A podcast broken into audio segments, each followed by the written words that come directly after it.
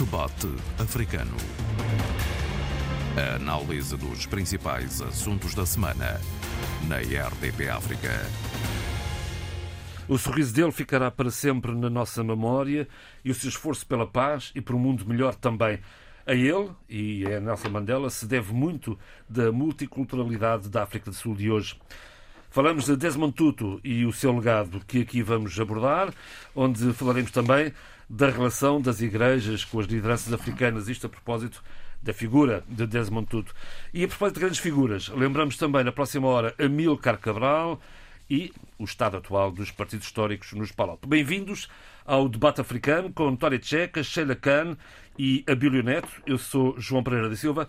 Vamos começar por, por, por, pela Sheila Khan e pela reflexão sobre o que nos deixou Desmond Tutu. Bem, antes de mais, bom dia a todos. Eu teria que dar aquela gargalhada hilariante, viva, única, acolhedora, humana que Desmond Tutu nos deixou, porque eu acho que é essa vivacidade e essa alegria de viver Uh, acima de tudo, que, deixe, que, que Desmond Tutu foi deixando ao longo do seu percurso e da sua vida. Eu tive o cuidado, e isto é uma curiosidade minha pessoal, eu gosto sempre de ouvir as pessoas e, portanto, fui pesquisando entrevistas e descobri uma entrevista belíssima em que ele vai explicando uh, a sua vida, os primórdios da sua vida. Ele teve uma infância difícil, África do Sul, uma África do Sul uh, complicadíssimo em termos sociais económicos, vem de uma família pobre. Uh, teve uma infância de, com alguma fragilidade em termos de saúde, tanto que uma das suas avós uh, alcunhou de Mibilo uh, vida. E é essa vida, essa alegria que ele foi colando às suas várias mensagens, quer diria, mensagens uh, uh, universais no sentido de humanidade, de fraternidade. Uh, Desmond Tutu foi muito, enormemente marcado e profundamente marcado, como disse, pela desigualdade, pela entrada e pela permanência longa de um regime feio, cruel, de massacres que ele viveu e tantos outros viveram, como Nelson Mandela, estou a falar do apartheid, e é a partir daí, e aqui vou fazer um, uma pequenina pausa, o homem é, são, é, é, é e reflete e espelha as suas circunstâncias. E, portanto, todo ele, toda a sua alma, todo o seu corpo, toda a sua voz e todo o seu pensamento é marcado por, o seu, por um país enorme uh, e densamente magoado pelo regime da apartheid.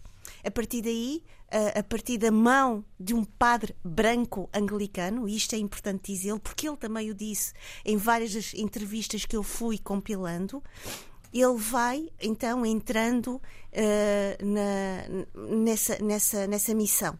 Mas é importante dizer que antes disso ele gostaria de ser médico, não o pôde ser, foi professor e há um dado momento em que ele não partilha e não compartilha com uh, uh, as decisões e com todos os mecanismos de racialização, de discriminação e de desigualdade entre brancos e negros. E, portanto, começa então a sua missão em prol de uma um, um, de um humanismo muito maior do que aquele que o cristianismo ocidental, e aqui vou entrar uh, neste percurso principal que marca uh, Desmond Tutu, num cristianismo que ele queria que não fosse apenas ocidental. Isto é, uma religião que exprimisse e que pudesse refletir as condições de vida, uh, as manifestações culturais, económicas e sociais as angústias, as expectativas, os desejos e os sonhos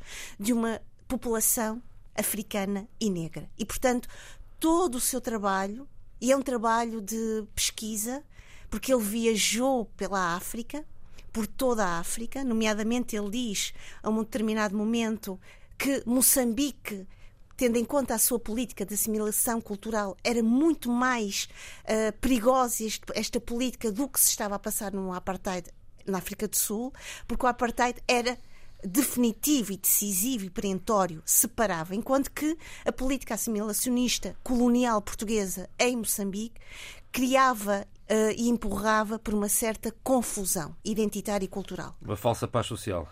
Exatamente. Obrigada, João Pereira. Digo eu. Não, não. A ideia é comunicarmos e dialogarmos. Justamente, justamente. e agradeço. E, portanto, é importante aqui começar a ligar esta sua visão uh, uh, cristã, religiosa, mas colocando o seu pensamento também numa ideia de, de, de hibernar, de mergulhar esta mensagem cristã no espaço e tempo de uma experiência africana uh, da desigualdade, da discriminação e do racismo. E, portanto, ele luta por uma teologia negra, uma teologia africana. É lógico que há aqui uma influência enorme uh, de, de, vários dos seus pares, nomeadamente uh, da América do Sul, o estado do Alabama, onde ele também esteve, por, qual, por onde viajou. Uh, trabalhou muito com um dos grandes pensadores da, da, da, da dupla consciência, estou a falar de Dubois. Uh, e também foi trabalhando com vários dos seus pares uh, no mundo. Há aqui uma, uma, uma, É muito interessante também a sua passagem uh, em Inglaterra, em Londres, e numa das entrevistas dizia: muitas vezes eu parava para perguntar aos polícias um determinada, uma, uma determinada, fazer uma pergunta, mas eu não tinha nenhuma dúvida. Era só pelo prazer de ser tido e reconhecido como alguém a, a falar. quem Uh, o polícia me tratava por Sir and Madam. Isto na África do Sul eu não tinha nada disto. Eu tinha horas de, de recolhimento e, portanto, é importante também trazer para esta grande uh, personalidade que era Desmond Tutu e que é Desmond Tutu ainda, porque eu sei que a sua voz e que o seu legado estará sempre entre nós. Vou só terminar para também permitir aos meus colegas para falarem. É, é importante que ele foi trabalhando, foi mapeando esta, a construção desta teologia negra, desta teologia africana, que depois resulta neste grande movimento que é o Umbuto, e que é a espiritualidade africana, a espiritualidade de uma voz maior e que ele tentou uh, uh, traçar como um, um cristianismo universal. Para terminar, é importante dizer o seguinte, e depois daqui a pouco vamos falar do legado de Amílcar Cabral, Cabral. Ele lutou muito também pela liberdade e pelo um projeto de emancipação uh, contra o apartheid, com Nelson Mandela. Importa uh, referir que ele foi, e foi essencial a presença dele na, uh, na coordenação, orientação da Comissão para a Reconciliação e, e Verdade com a presença, com a presidência de Nelson Mandela. Isso foi algo absolutamente essencial. Era a alma da nação. Vou terminar, eh, sem terminar, sem me calar, eh, dizendo algo que me emocionou imenso e que eu própria uso para mim. E vou citá-lo numa entrevista que retirei de um jornal. Gostava de me poder calar, mas não posso e não vou fazê-lo. Fim de citação. E aqui imagino já nessa sua gargalhada solar, luminosa e acolhedora. Vilho, o que fica de Desmond Tutu? Bem, o que fica, uh, sobretudo, é uh, a ideia uh, de que estamos perante um homem histórico. Histórico não só no sentido de ter um lugar na história, mas no sentido de ter sido um agente da história. A Sheila fez bem o apanhado. Entretanto, eu tenho que acrescentar aqui três ou quatro coisas para complementar aquilo que a Sheila já disse e disse muito bem. Uh, primeiro, a questão uh, relevante, uh, e aqui estamos a falar ainda em regime de pós-apartheid, a questão muito relevante do Nobel da Paz de 1984, uhum. Porque dá uma exposição tremenda a um regime que já estava praticamente cercado e que precisava, de certa forma, que esse cerco se apertasse de forma mais intensa não nos podemos esquecer que naquela altura estava a assegurar o regime, sobretudo os Estados Unidos da América, ou uma parte dos Estados Unidos da América, e Inglaterra, uma parte da Inglaterra. Com dois líderes, Reagan e Thatcher, que ainda continuavam a, hum, de certa forma, a tentar segurar um regime que toda a gente já percebia dentro dos próprios Estados Unidos e da própria Inglaterra, que era uh, ele próprio uh, não nem sequer arcaico, mas uh, que nem sequer devia ter existido. portanto, nem sequer tem essa, essa, essa, essa ideia do arcaísmo, daquelas, daquelas posições extremistas, extremadamente desumanas. E é nessa altura que eh, aparece essa figura, ou emerge essa figura como uma figura eh, popular, uma figura mediática e uma figura global, que assume a luta contra aquele regime e assume eh, a luta contra aquele regime eh, usando princípios e eh, utilizando valores. Porque a primeira frase do discurso da entrega do Nobel a, a, a Desmond Tutu um, significa tudo o que alguém uh, que tenha uma sensibilidade sobre a humanidade e sobre uh, uh, o objetivo da humanidade só poder existir se todos formos iguais e igualmente tratados de forma justa, que aquele regime teria que muito rapidamente ser deposto, ou seja, teria mesmo que ser posto de joelhos. E ele começa o discurso dizendo o seguinte: não há paz na África do Sul, não há paz porque não há justiça. Não pode haver re realmente paz e segurança até que primeiro se resolva a questão da justiça para todos os habitantes daquela magnífica ou bela terra. Portanto, assume o seu nacionalismo, assume que aquela sua bela terra estava uh, a viver um momento de inferno e assume que era preciso terminar com aquele inferno. Todo o discurso vai nesse sentido, mas com dois princípios que são fundamentais para ele: paz e justiça. E, justiça. Uh, e a paz e a justiça, uh, na perspectiva de Desmond Tutu, levaram a que no pós-apartheid ele assumisse, do meu ponto de vista, a sua maior empreitada. Se calhar ainda maior do que combater eh, ou, de ser, ou de ter sido um ativista anti-apartheid, que foi ter que dirigir a Comissão de Reconciliação e Verdade.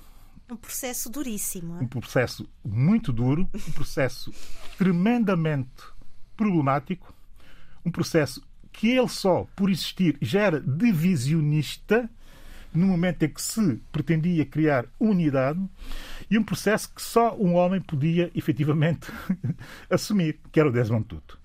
E essa importância desse tipo de lideranças, e aqui está a historicidade da sua liderança, coloca-o, eh, de facto, em pontos-chave do momento do combate férreo ao apartheid, mas também do momento pós-apartheid, construindo a sua bela terra como ele entendia que devia ser construída. O relatório dessa, dessa comissão, que é uma coisa extensíssima, não posso uhum. sugerir a ninguém que leia aquela, aquela coisa que é tremenda e que ainda nem sequer está acabada, é preciso dizer, dizer-se isso.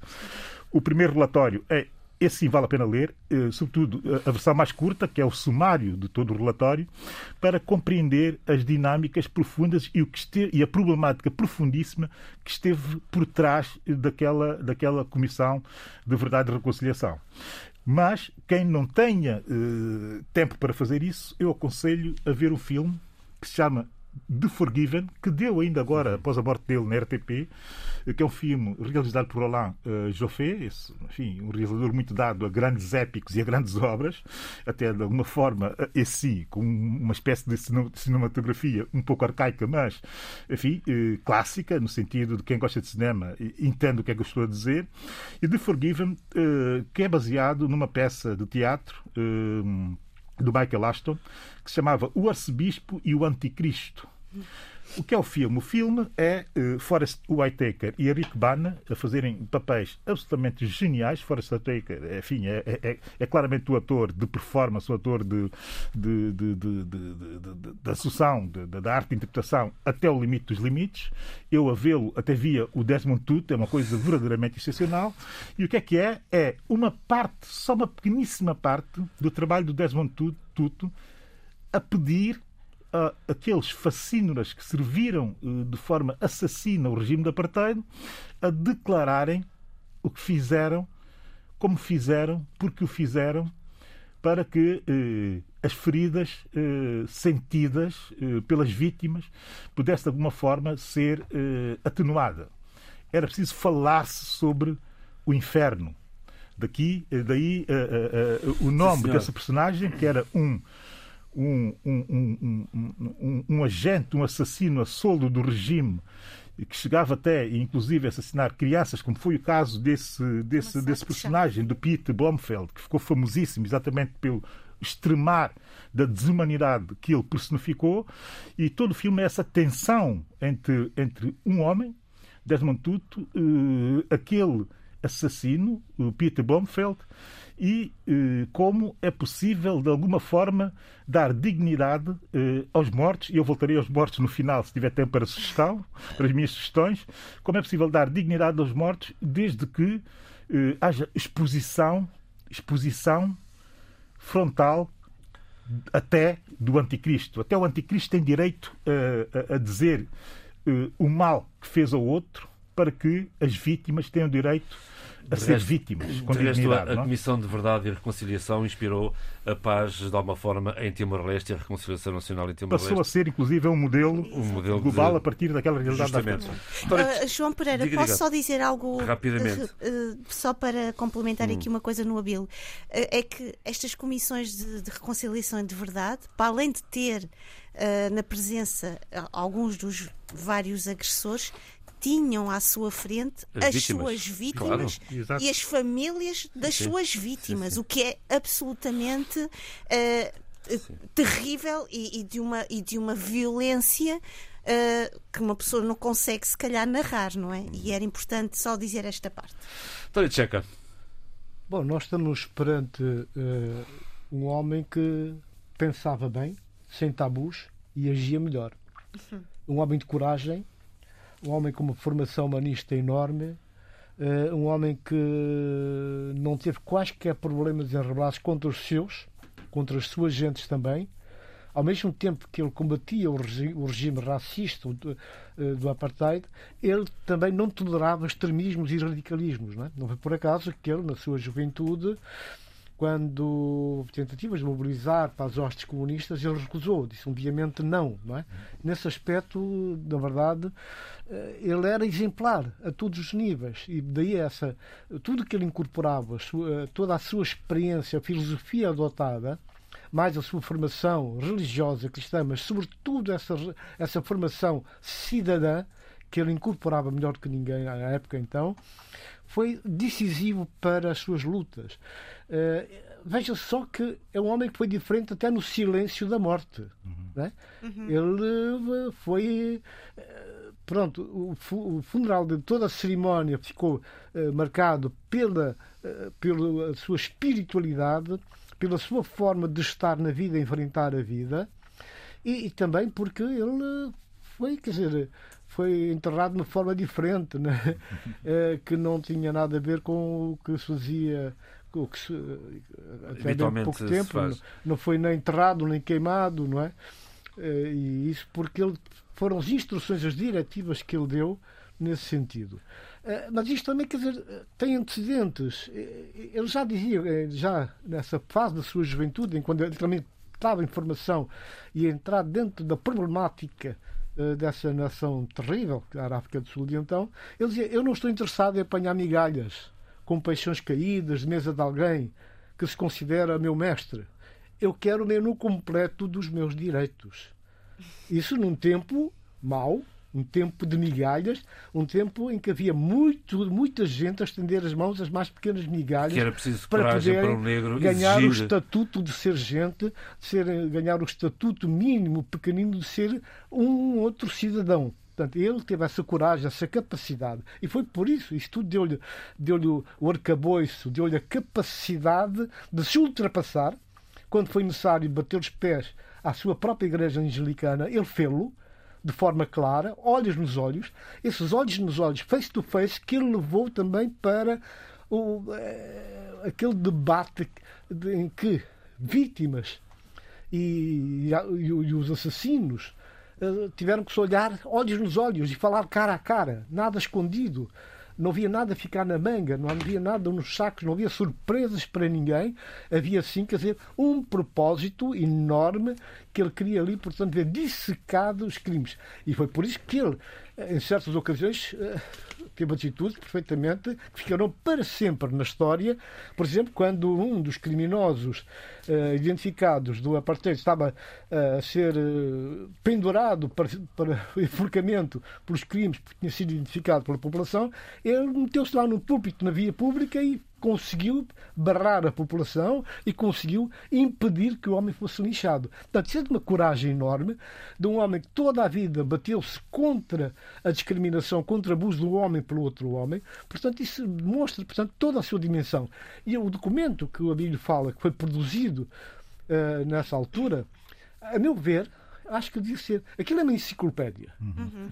Uhum. Com uma pedagogia enorme. Uhum. É a pena que nos nossos países africanos, mas não só, não seja adotado como matéria de ensino, de estudo, nas escolas, nas universidades e nas grandes conferências que se fazem, porque tem uma área temática vastíssima que nos, que nos traz um conjunto de ferramentas que nos podem ser úteis neste mundo complicado que vivemos hoje. Daí a pertinência de voltarmos ao tema de Desmond Tutu neste programa. Mas isto também nos leva a outra reflexão, se estivessem de acordo, que é o papel das igrejas nas lideranças africanas. Resta uma sugestão tua, António. Sim, sim. Isso porquê? Porque, quer dizer, a partir destes ensinamentos, desse posicionamento de Desmond Tutu, uh, faz-nos pensar, nós somos inquiridos, somos chamados a pensar bem, a olhar para o alto e para hoje.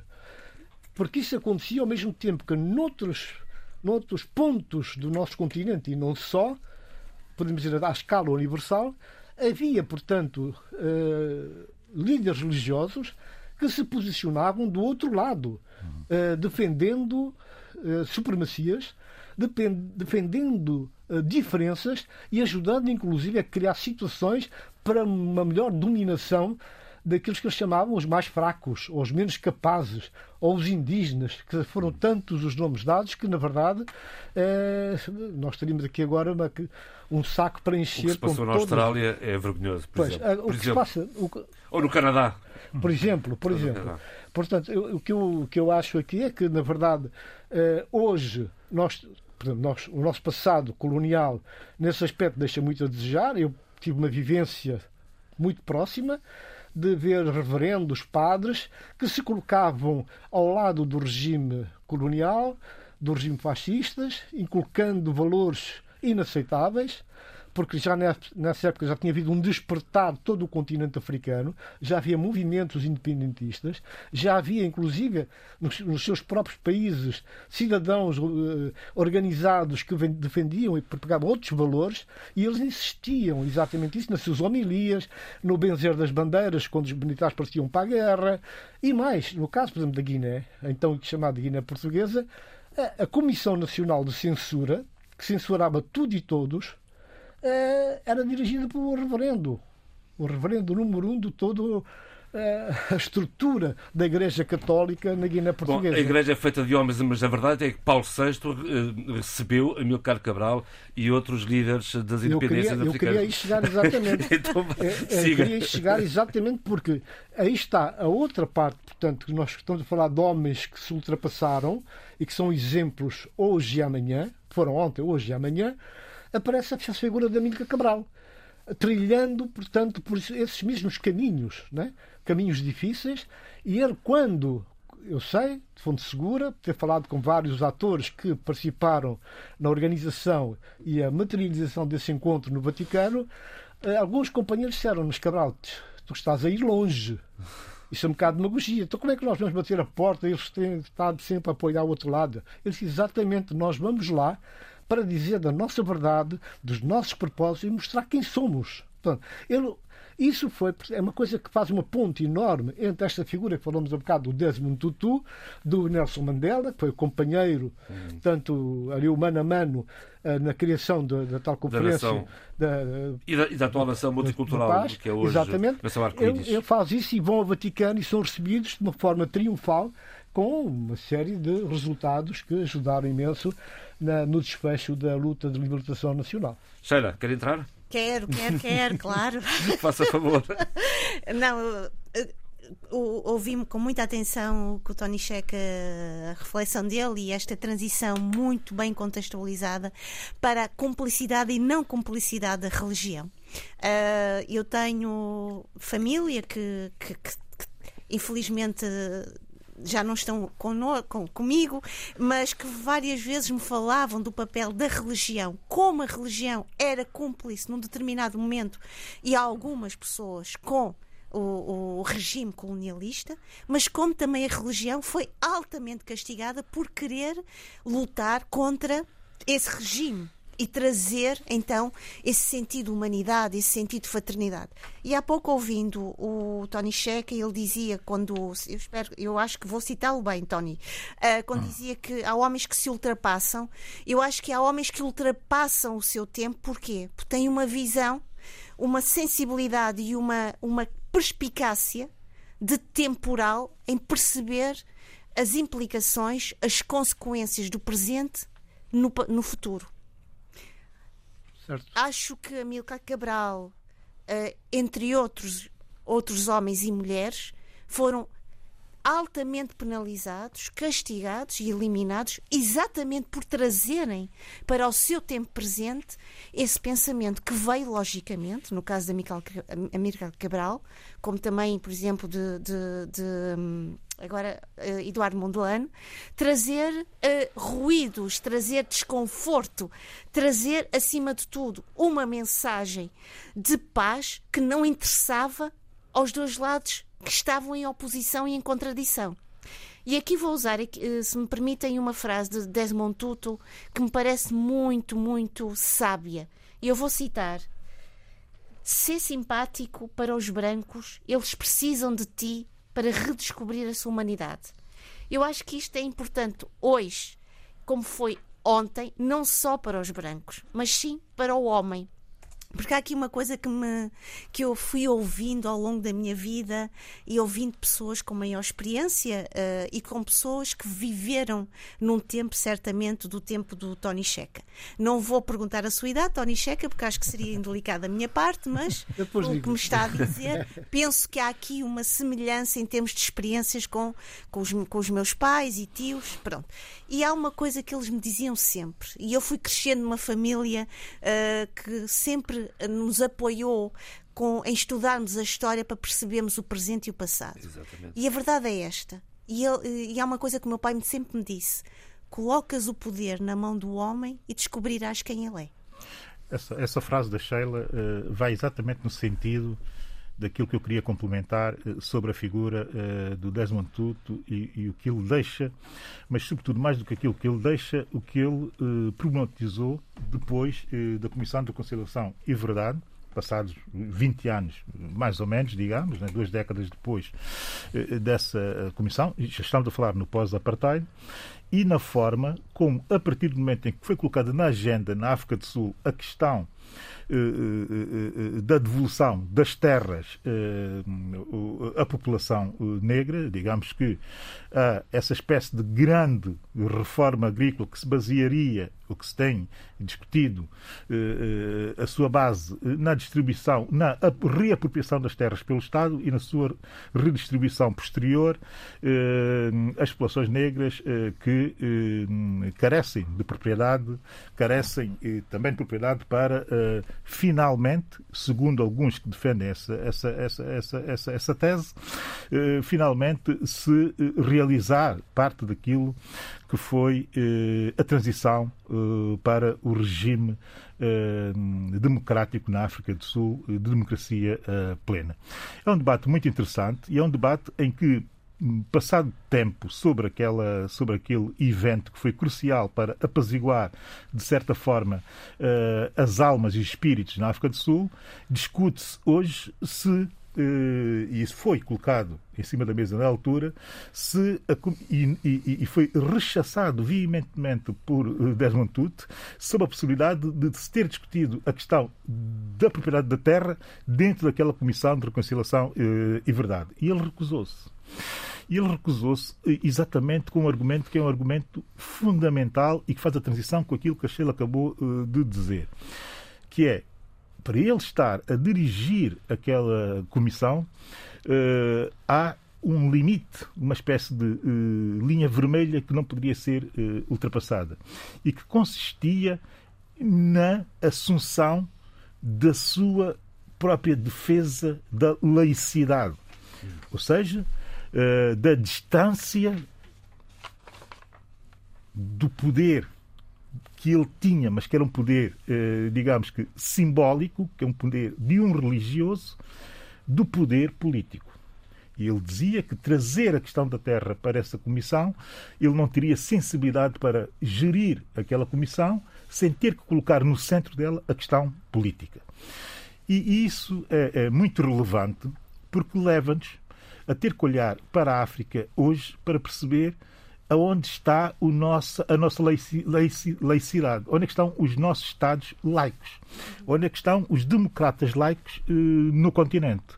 Porque estamos a assistir eh, a uma invasão da religião no político sem precedentes uh, em África. E pelos digo, piores motivos, né? e quando, e, pelos, piores, pelos piores motivos. E quando eu digo da invasão da religião, eu quero me referir às religiões, às monoteístas, incluindo a islâmica. E aqui faço uma salva radical, porque... incluindo, incluindo a, a, a islâmica, distinguir... incluindo a islâmica, incluindo as protestantes americanas, uh, incluindo uh, também os evangélicos, uh, incluindo também Uh, e, de, e, e, isso é preciso dizê-lo com toda a, a frontalidade, uh, Estados em que a laicidade deixou literalmente de existir e isso acontece dentro da própria Constituição. E o Desmond Tutu, o que deixa de legado nessa, nessa, nessa diatribe que ele defendia como princípios e valores fundamentais da, da, da justiça e da paz, exatamente compreende que para uh, o poder da religião, o poder da fé, uh, distanciar-se do poder político, é preciso que os Estados sejam laicos. Quer dizer, não pode haver nada de mais democrático até do que isso. E isso é fundamental perceber-se, e esse é o grande legado dele para todo o continente africano. Neste caso, de, este enunciado de igrejas e seitas que vão surgindo hum. e a sua cumplicidade, a sua relação com alguns poderes em África, é bom acrescentar o nome de uma das igrejas, que é o Reino Universal de Deus. Uhum. Também. A Igreja Brasileira, Iurde, que chega à África como autêntica empresa de negócio com as mentes. Uhum. É? Cria dependências, eh, cria situações de dependências flagrantes e acaba por eh, tomar partido dessa situação e controlar inclusive a vida política e condicionar inclusive uhum. quando há momentos de democracia plena, de consulta popular, que eles compram as mentalidades, compram os votos. Isso é bom ter em conta esse aspecto, porque vai contra tudo aquilo que é a essência da própria religiosidade africana nas suas, nas suas raízes. Já vimos isso no Brasil, de resto, com o Bolsonaro. Exato. E mas essa religiosidade africana que nós estamos uh, uh, constantemente e sistematicamente, isso sim, preocupa-me profundamente, a ceder. Estamos a ceder a nossa forma de entender a religião, a nossa forma de viver a religião, com importações eh, perversas eh, de outras formas de entender a, a religião. E começa-se a sobrepor e a ser hegemónica essa, essa, essa instalação do que nos é exterior. É interessante ver isso em África, porque o homem africano, que tem, sobretudo político e elites, que tem uma grande capacidade de reagir a, a, a, a intromissões externas dentro da nossa realidade são muito pacíficos e silentes relativamente a essas matérias. Calhar... Isso Mas... tem que merecer uma reflexão profunda. Isso, isso, isso, tem a ver. Eu acho que era importante dizê-lo só, só rapidamente. Força. A força destas igrejas e a força e a imponência da sua, da sua presença também significa isto: é que há vazios sociais e culturais que os nossos governos e as nossas instituições não conseguem Uh, satisfazer e complementar. Uhum. E, portanto, as pessoas vão buscar nessas, nestes, nesses espaços de, ritua de ritualidade uma compensação em termos de algo que lhes, que lhes falta, que, de qual se sentem completamente desprovidos. Exatamente, uma espécie de Exatamente. Fé, uma espécie de chão, uma espécie de capacidade de dar resposta a determinadas situações e aflições que o governo e, os, e, as instituições às suas voltas não lhes, não lhes não nos fornecem. Aproveitam-se o vazio Esse- deixado pelos políticos. A a esse vazio cultural que dizem muito bem, sublinhas em boa hora, junta-se a questão do empobrecimento das populações. Exatamente. O empobrecimento espiritual, mas físico. Portanto, a maioria das populações vivem abaixo do limiar da pobreza. É uma pobreza sufocante que é aproveitada por esses supostos religiosos que não são mais que empresários de má fé, que jogam com a mentalidade e com a capacidade e com essa situação das pessoas para poderem, de facto, reinar. E reinam. Porque chegam, criam órgãos de comunicação, criam rádios, televisões, utilizando inclusive de forma eh, sábia, forma sábia, Sedutora. essa possibilidade de comunicar nas línguas eh, locais. Portanto, isso é uma coisa incrível e vergonhosa, com responsabilidades para os diferentes poderes constituídos. Eu queria só aqui recuar um bocadinho, só para falar ainda de Desmond Tutu, para algumas questões que ele já nessa altura chamou a si, chamou a agenda eh, nacional e não só, e, e lutou, que é a questão, por exemplo, da corrupção, a questão da homofobia, a questão da, as contradições da própria Igreja Anglicana e a questão da liberdade sexual e igualdade do género. Isso são coisas que estavam, faziam parte da agenda do Desmond Tutu e que ele conseguiu utilizar, inclusive quando foi necessário fazer um frente a frente, dar corpo às balas, incluindo a própria ANC. Quando teve que discordar, discordou. Quando teve que afirmar as suas posições e manter a sua coerência, ele fê-lo sempre nessa grandiosidade, sem agredir ninguém, sem extremismos, mas sustentado tudo em argumentos que têm a ver com as questões culturais que citavas aqui, que são sempre ter em conta. Daquele que tinha sido sempre um homem de bom humor, eh, estas gargalhadas que a Sheila dizia logo de início, mas também a dança, a forma como ele utilizava a dança nos momentos mais difíceis, nos próprios momentos difíceis da, ali daquele diálogo terrível, aquela, aquele inquérito, aqueles, aqueles depoimentos dolorosos de, uns, de um lado e do outro, ele chegava a interromper as sessões com grandes gargalhadas, com danças, com boa disposição, pegando em questões até de alguma gravidade para poder mostrar como é que às vezes o, o, o ser humano chega a ser tão baixo e chega a ser patético e anedótico. Oh, Tony Checa, deixa-me só dizer uma coisa que eu acho, acho que, que, é, que era formidável ah, no Desmond Tutu, que era a sua ah, capacidade de se colocar no lugar do outro e de perceber o outro sem o mutilar, trazendo a- ao de cima o seu melhor. Quando ele diz não levantes a tua voz, melhora o teu argumento. Isso é, acho que é de uma Gosto dessa, gosto é muito. de uma de uma sensibilidade, de uma poesia humana tão grande que é eh, a crítica não tem de ser demolidora, pode ser algo absolutamente eh, restaurador, algo positivo, algo de trazer ao de cima o que nós temos de mais belo e de mais promissor em termos de humanidade. O que a Sheila acabou de dizer fez-me de repente pensar, e eu nem esqueci se consigo articular isso de forma a, a- a tornar entendível o que eu vou dizer, mas eh, na semana passada falámos aqui da morte do Sidney Poitier, enfim, que, era uma expressão eh, do negro elegante, cool até, e que, eh, de certa forma, enquanto eh, agente eh, artístico, porque ele era um agente de arte, tanto como ator como como realizador, não é? E que também teve intervenções políticas, não propriamente na perspectiva da política Militante. ideológica, mas era naturalmente um liberal, é preciso dizer isso também com essa, com essa, com essa clareza, mas que era um tipo que cujas personagens, mas e ele próprio também tinha essa persona, eh, lutava contra o racismo, era um antirracista, eh, sempre a sorrir. Eh, o mesmo para o Desmond Tutu, curiosamente, e de certa forma também para Elsa Soares, que faleceu ontem, essa, essa força da natureza, essa mulher do fim do mundo, que também agia dessa forma como antirracista. Quando nós estamos na presença do antirracismo, hoje, que eh, só concebe uma forma raivosa de ser antirracista. É fundamental, eh, na minha perspectiva, eh, até porque é preciso aprofundar a diversidade dos antirracismos, que essas personagens, ou esses personagens que são históricos e que tiveram um papel histórico e que moldaram um contexto histórico que a atitude e o comportamento perante a violência obrigou-os conscientemente, é preciso dizer isso, agir da forma como agiam. Isso não pode nunca ser diminuído porque não expressam uh, uma panóplia de comportamentos que têm que ser uh, incorporados para que seja considerado uh, algo, para que seja conceptualizado como algo. Não, eles rompem até pela, pela forma uh, antitética como uh, moldavam o seu comportamento perante as injustiças. De Isso resto... para mim é fundamental uh, perceber que toda a diversidade cabe em qualquer luta. De resto, deixa-me deixa só dar uma, uma questão a propósito de, de, de Elsa, que ela, ela dizia, disse: Nasci pobre, negra e mulher. É difícil, mas a gente vence. Pois. É um pouco isso. É exatamente isso. Com certeza que sim.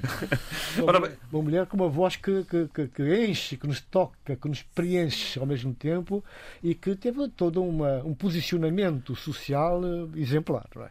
nesse aspecto também. Ora bem, nós teríamos, tínhamos aqui outro tema que, relativamente uh, a Milcar Cabral e o seu legado, que são os partidos históricos nos, uh, nos PALOP.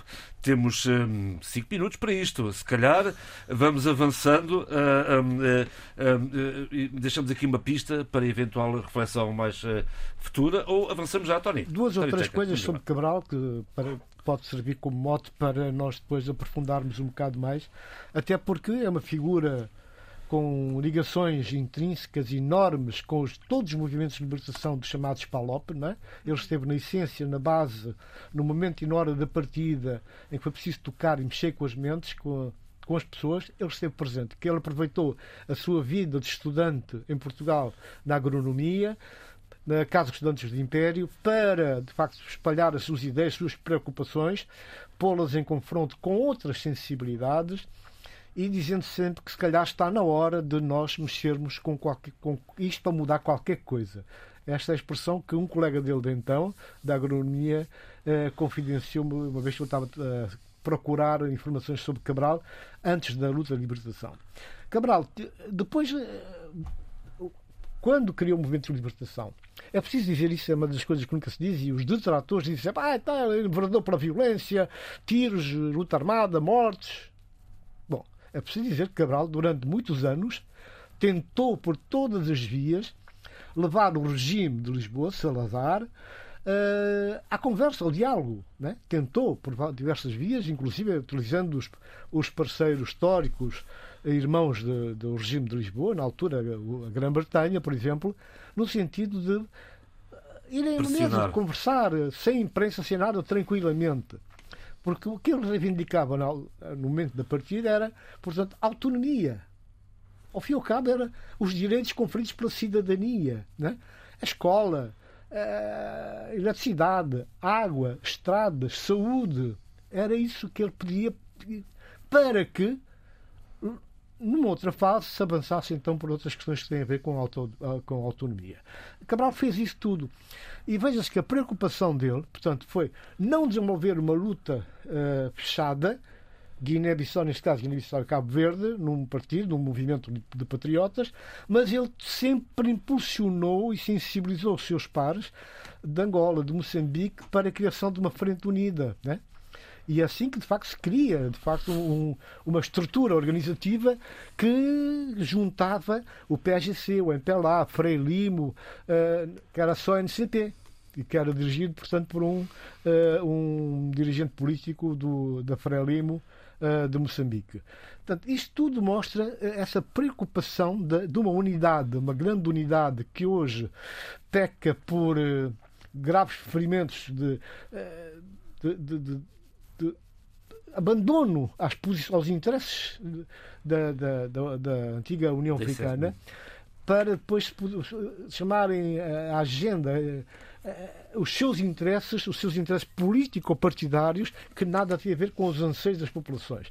Se olharmos tranquilamente para as nossas populações, quer dizer, ao fim de mais de quatro décadas de independências, nós já devíamos estar numa outra situação e não podíamos estar aqui sempre a apontar o dedo ao passado. Não é? Portanto, temos que fazer a nossa meia-culpa e temos que ter capacidade de criar condições no sentido de ajudarmos a higienizar as nossas casas, as nossas também. Dois minutos antes das propostas finais. Isto é, muito, isto é muito interessante, eh, como não há tempo, eh, dizer que esse enquadramento, para vermos o estado eh, da arte dos partidos históricos, fizeram as nossas independências nacionalistas eh, nos nossos diversos países, eh, teria que ser necessário, de facto, enquadrar através do Cabral, coisa que o Tony Checa fez e muito bem. Agora era preciso é trazer Cabral para a atualidade, para hoje, e tentar entender eh, o que é que pode ser reivindicado de Cabral eh, nos contextos desses nossos partidos, mas nomeadamente e sobretudo no da Guiné-Bissau e do PIGC, que está neste momento em turbulência político-partidária. Mais uma vez. Uh, mais uma vez, uh, convinha, e isso talvez seria bom que fizéssemos na próxima semana, que víssemos isso de forma uh, mais detalhada, porque existem aqui algumas nuances que têm que ser uh, bem uh, refletidas. Devidamente E há uma, para terminar, sim, e bem integradas, e, e- e para fazermos leituras mais uh, úteis a quem nos ouve. Mas há aqui um dado que eu quero deixar para que se entenda. Quer dizer, uh, o que Tano Checa acaba de dizer do perfil do Cabral, um combatente, eh, um homem de ideias, um homem da cultura, um homem eh, do seu tempo também eh, histórico, mas que vai para lá do seu tempo, como nós dizíamos há bocado, que era Desmond eh, e que também podemos considerar, eh, enfim, do ponto de vista da arte, como é a própria Elsa Soares e como é eh, eh, eh, eh, o próprio uh, o Cine Poitiers.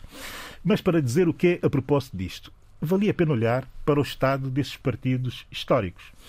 Eh, e ver, por exemplo, eh, o que está a passar eh, no PGC na Guiné-Bissau, o que aconteceu com o MPLA, o que está a acontecer com o MPLA em Angola, com a Frelimo em Moçambique, o MLCP em São Tomé e Príncipe e o PICV em Cabo Verde. Já é todos eles, é uma dissidência todos do eles, todos eles, vou deixar dois dados para, para que se compreenda como é que a discussão pode ser lançada.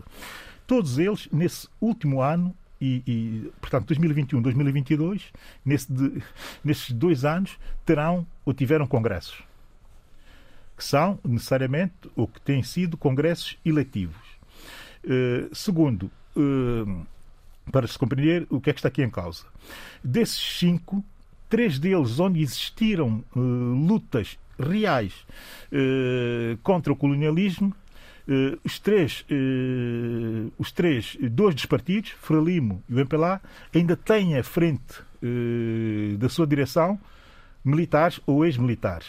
Eh, Desse tempo. Portanto, dois generais. Pistas muito Eh, importantes. Não, e não digas isso- tudo, porque para a semana que vem é justamente esse pode o tema dar que todos podemos eh, algum aprofundar. espaço para compreendermos alguma evolução ou que pode ser a evolução de todos esses nossos Já fica aqui um cheirinho.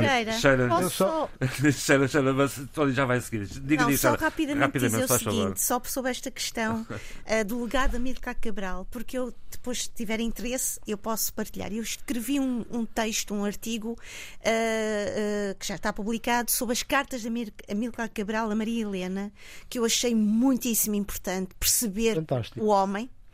Ah, e eu vou só ler rapidamente aquilo que Amílcar Cabral escreveu a Maria Helena e deixar esta pergunta para os nossos partidos atuais e perguntar a que distância é que eles estão deste valor, deste valor humano, ah, deste valor de cidadania. Passo a citar. O que está em jogo é a própria humanidade, solicitando melhor, exigindo que eu cumpra o meu dever de homem. Lá onde, apesar das cidades progressivas e belas do litoral, ainda há milhões de seres, seres humanos, Lena, que vivem em plena escuridão. Lá onde a técnica e a ciência são sombras.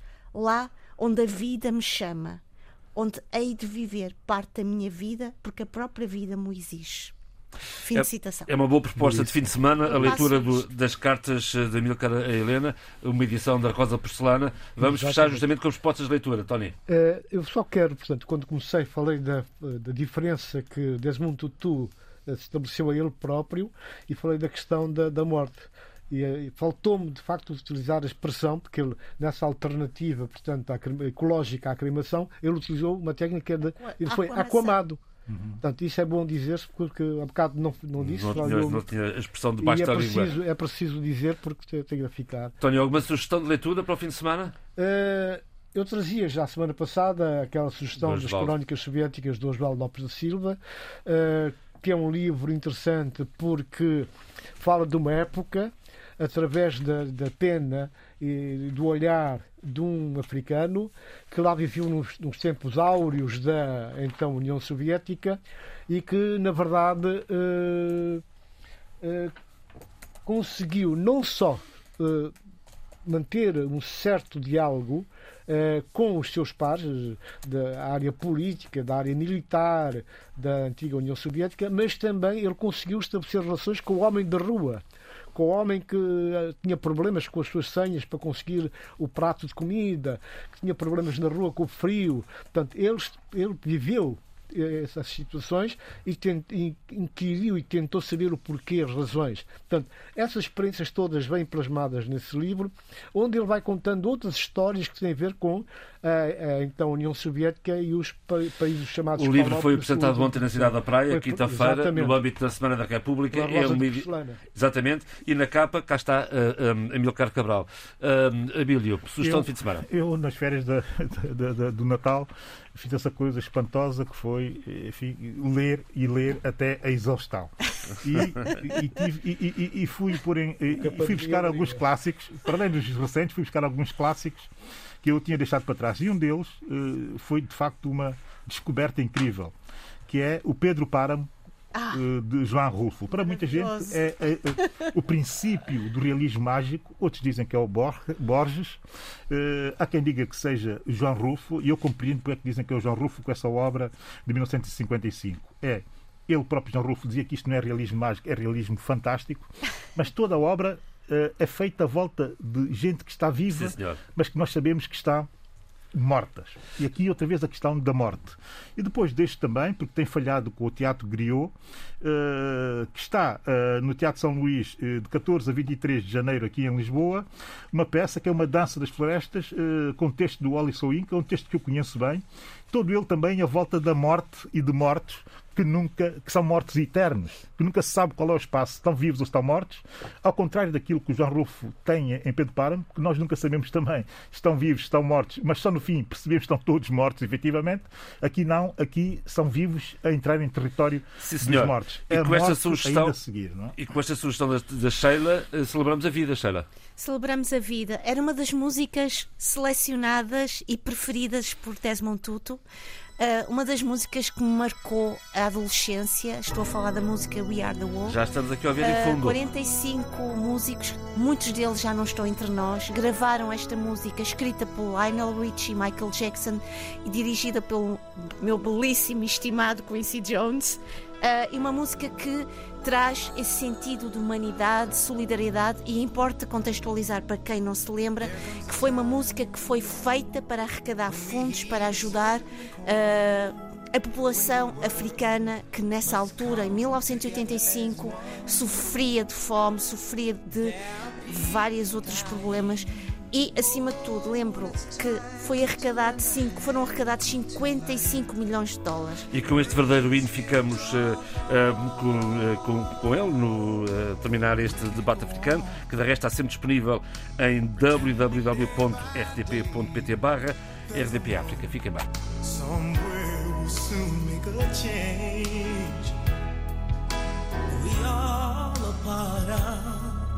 God's great big family. And the truth, you know, love is all we need.